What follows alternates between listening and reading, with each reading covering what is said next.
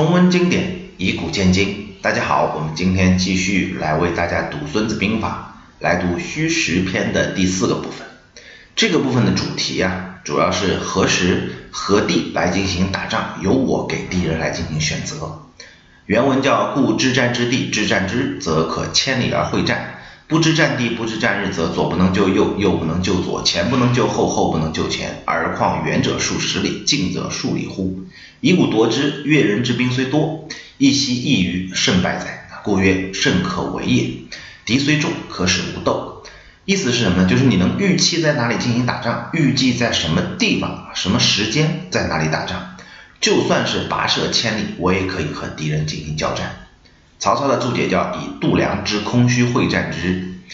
前面我们了解到了王阳明啊破宁王的一个案例啊，就是宁王大军围了安庆。安庆一破，顺流而下，南京就是宁王的囊中之物。进了南京，宁王就有了政治号召力。那王阳明要评判，就必须要知战之地，知战之日。他手中就一点临时拼凑起来的兵马，在哪里打？宁王在猛攻安庆，他当然应该去救安庆。但是你就算去了，也未必救得下来，因为你的兵马没有宁王的强大。宁王防着他来救，所以再给他来一个围点打援，那可能半路就吃亏了。这个时候，王阳明决要决定赌一场，赌什么呢？他就直接打宁王的老巢南昌。他赌宁王会放弃安庆，回师来去救南昌。他如果回师，我就可以千里而会战，在哪里打？不在南昌城，在他来的半途当中啊，鄱阳湖来设伏兵和他决战。这就是知战之地，知战之日。王阳明神机妙算吗？其实也不一定啊，他就是赌一把而已。这是他唯一的办法。嗯，这里有个计策，有个致命的缺点，就是宁王如果不回来就怎么办？他如果放弃南昌，继续打安庆，安庆一定失守。安庆失守了，南京一定不保。进了南京，宁王就会称帝。王阳明赌宁王没有这个智慧和这个魄力，他赌赢了。他一进南昌，宁王马上放弃已经接近崩溃的安庆城，回师南昌。战地也赌对了，就是在鄱阳湖。恶战下来，宁王被擒了。第二个战例呢，就是汉朝周亚夫平吴王刘濞之乱。吴王向西攻取洛阳的道路当中呢，这个景帝哈，他的弟弟刘武的封国，梁王横亘在中间。吴楚，如果你要破梁军在梁国南郡的这个地方呢，梁国就告急，请求援助。周亚夫却深沟高垒扎营防御。梁王刘武每天都派使者来进行救援，周亚夫就是见死不救。梁王呢向景帝上书，景帝派使者来命太尉来去救梁国，周亚夫还是说将在外，军命有所不受，他就是不帮忙。周亚夫让梁王和吴军啊苦战，他自己悄悄地派轻骑去断掉了吴楚后方的粮道。吴兵乏粮，饥饿难当。刘濞知道是周亚夫劫粮，就来打他，他还是高挂免战牌，就是不打。吴兵忍饥挨饿啊，战斗力极弱，然后就撤退了。知战之地，知战之日，这个时候周亚夫的战日就到了，战地也选好了，就在淮北平地。因为吴军的步兵多，力在险阻；汉军的车骑多，平地打追击战是最爽的。于是周亚夫挥师出击，打破吴军。整个平定吴楚之乱只用了三个月，可谓是非常的迅速。君臣上下三军将士都佩服周亚夫，佩服到五体投地，都佩服他深谋远虑，算无一策。只有一个人对他是恨之入骨的，就是他救的那个人，梁王刘武。你拿我去为敌人，仗权是我打的，差点我生死国灭，你就在他们饿死之前去推了他们一把，最后敌人垮了，成全了你，算无一策。不知战地，不知战日，则左不能救右，右不能救左，前不能救后，后不能救前。而况远者数十里，近者数里乎？就是不知道敌人何时会兵，何时接战，则所备者不专，所守者不固。呼吁劲敌，仓促应战，左右前后都不能相救，更何况左右前后军其实首尾相距有非常远的数里甚至数十里的距离。前面两个战例啊，对垒的另外一方，一个是宁呃明朝的宁王朱宸濠，一个是汉朝的吴王刘濞。这就是战地战日都是别人给他挑的，嗯，他他怎么可能不败呢？以武夺之，越人之兵虽多，一息一于胜败哉。在我看来，越国的兵虽然多，但是跟能不能打胜仗又有什么关系呢？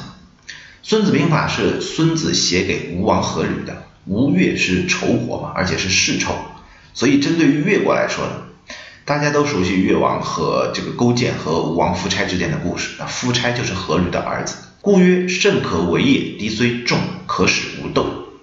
所以说，胜利是可以人为取得的。敌人虽然多，但也可以让他没有办法去打仗。孙子在行篇里面说：胜可知而不可为。这里又讲胜可为，那是不是矛盾呢？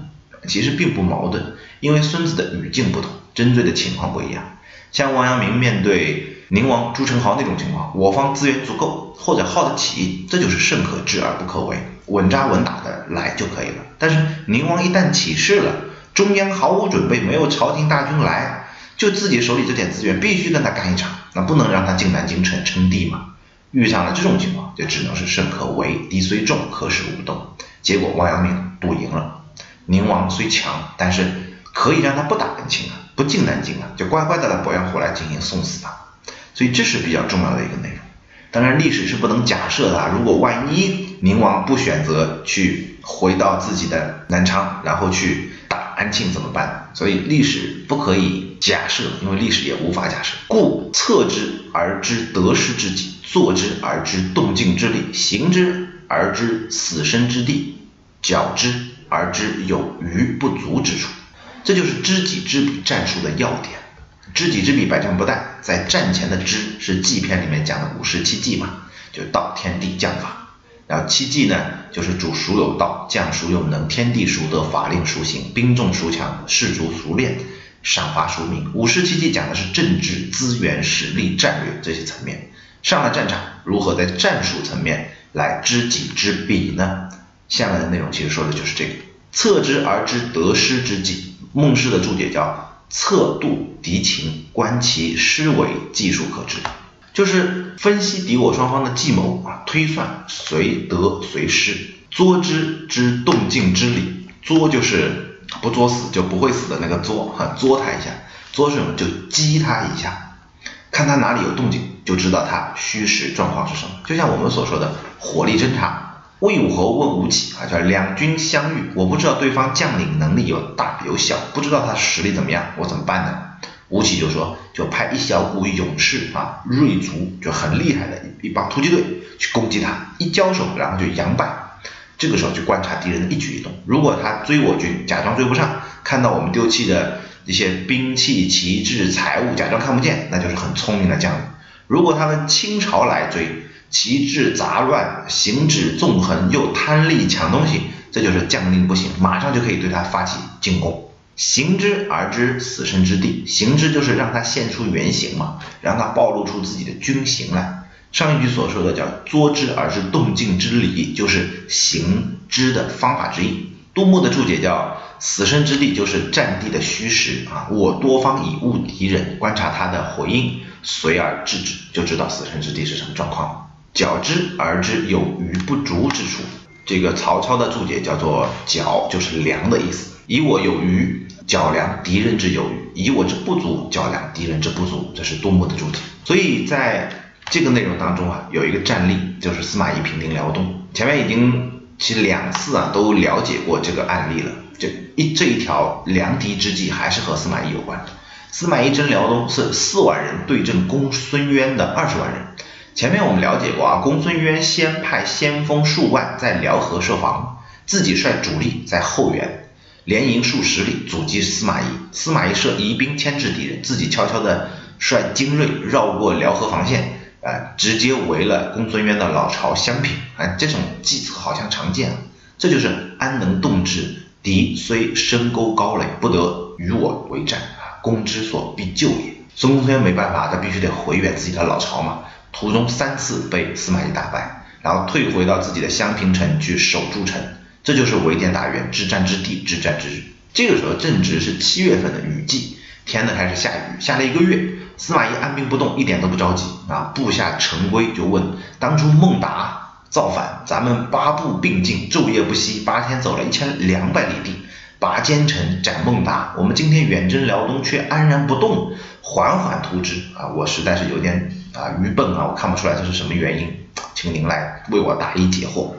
司马懿就说：“这是较量敌人众寡和粮食多少。当初孟达人少，而粮食呢能够吃一年，我军四倍于孟达，而粮食只能够吃一个月。以我一个月的粮食对阵一年的粮食，当然要快。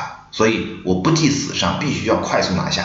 那不是和孟达在打，那是和粮食在赛跑。一个月我拿不下，我们就饿死了。虽然我们现在也是远征，但是我们带的粮食很充足，敌人却快没粮了。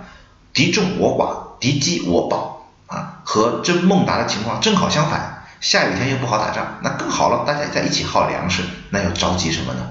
三十多天之后，雨停了，司马懿才开始进攻，城中已经到了人吃人的没有粮的程度，好多将领都出降，司马懿攻破襄城，斩了公孙渊，平定了辽东。这就是今天和大家讲的虚实篇的第四篇，我们下期再见。